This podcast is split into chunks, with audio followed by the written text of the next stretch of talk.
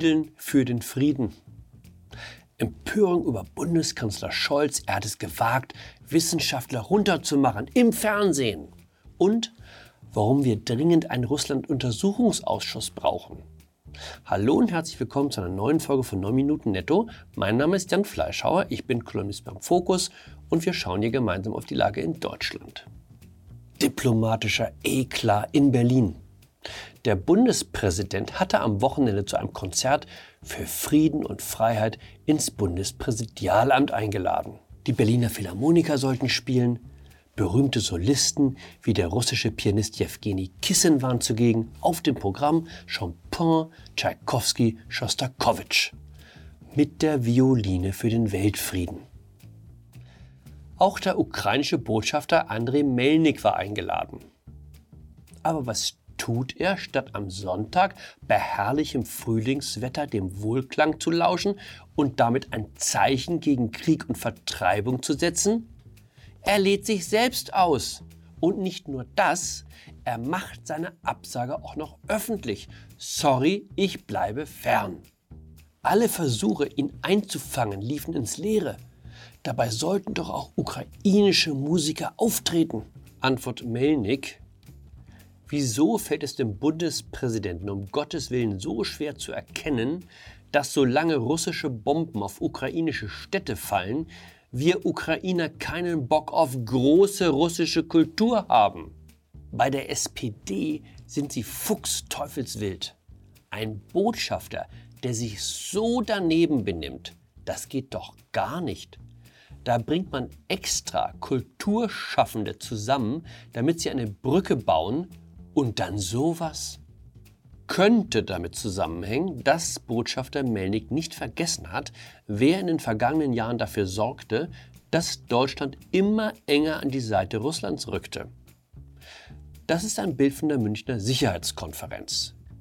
Hier haben wir den Kriegsverbrecher Sergei Lavrov mit Frank-Walter Steinmeier, damals noch unser Außenminister. Solche Vertrautheit solche Nähe. 2016 war das, da war Russland gerade auf der Krim eingefallen.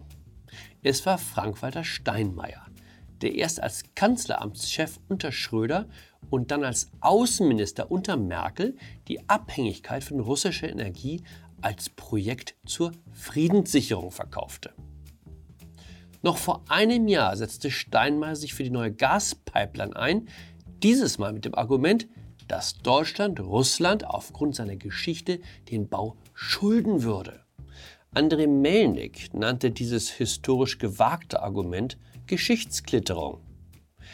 Denn die Deutschen waren ja 1941 nicht nur in Russland, sondern auch in der Ukraine eingefallen.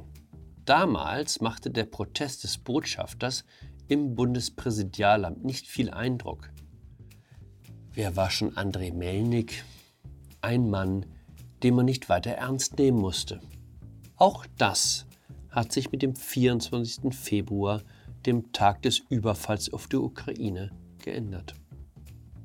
Olaf Scholz hat es gewagt, deutsche WissenschaftlerInnen zu kritisieren.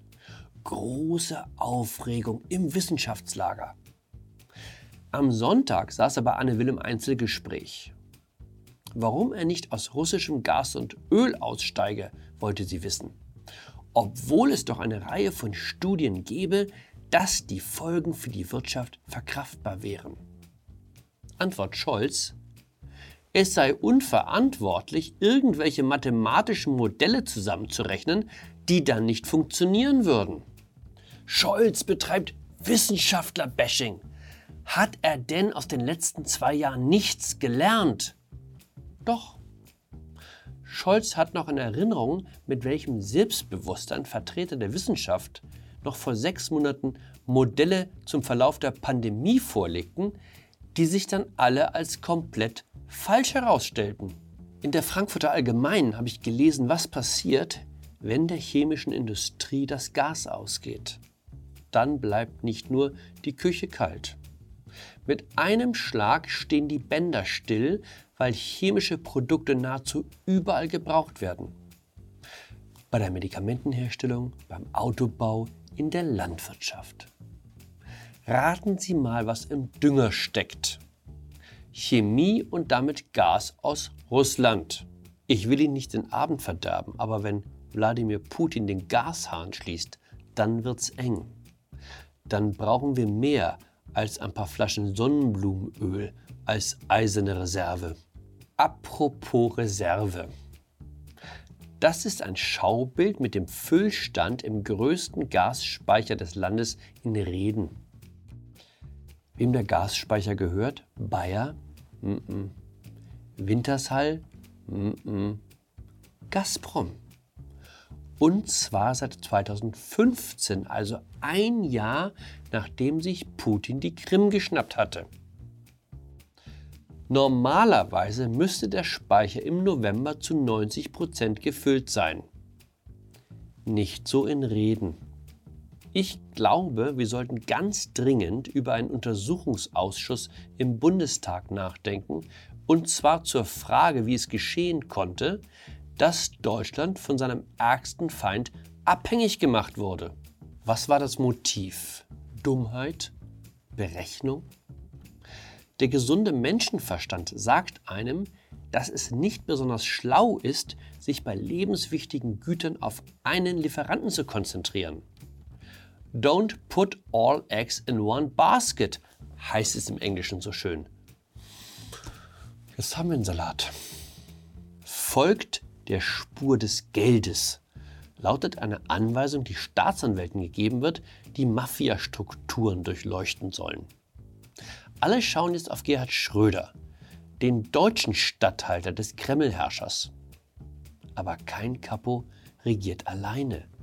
Hinter jedem Mafia-Boss stehen Helfer und UnterbossInnen. Die Russland-Freunde verbreiten nun, Putin habe sich radikal gewandelt. Es gäbe ein Putin 1 und ein Putin 2. Putin 1 sei der Deutschlandfreund, der davon geträumt habe, Russland einen geachteten Platz im Kreise der Völkergemeinschaft zu verschaffen. Das sei der Putin, auf den man bis zum Schluss gesetzt habe. Putin II ist der ruchlose Diktator, der sich fremde Länder nimmt wie andere Leute Mozartkugeln. Der Schönheitsfehler an dieser Erzählung ist, dass der Putin I wenn es ihn denn je gegeben haben sollte, schon ziemlich lange von der Bildfläche verschwunden ist. Die Bilder aus dem zerstörten Mariupol gleichen auf gespenstische Weise denen aus dem zerbombten Grosny. Und dessen Zerstörung liegt nun auch schon wieder 30 Jahre zurück. Es folgte der Einmarsch in Georgien, die Infiltration der Südukraine, die Bombenhilfe für Assad, ohne dass dies die Front der Russlandfreunde beeindruckt hätte. Im Gegenteil, jede Aggression wurde mit dem Argument beantwortet, jetzt müsse man erst recht im Gespräch bleiben. Also kleiner Tipp. Decken Sie sich nicht nur ausreichend mit Sonnenblumenöl ein, auch ein paar Flaschen Propangas im Haus können nicht schaden. In dem Sinne. Bleiben Sie gerüstet, bleiben Sie friedlich, bleiben Sie mir gewogen. Ihr Jan Fleischhauer.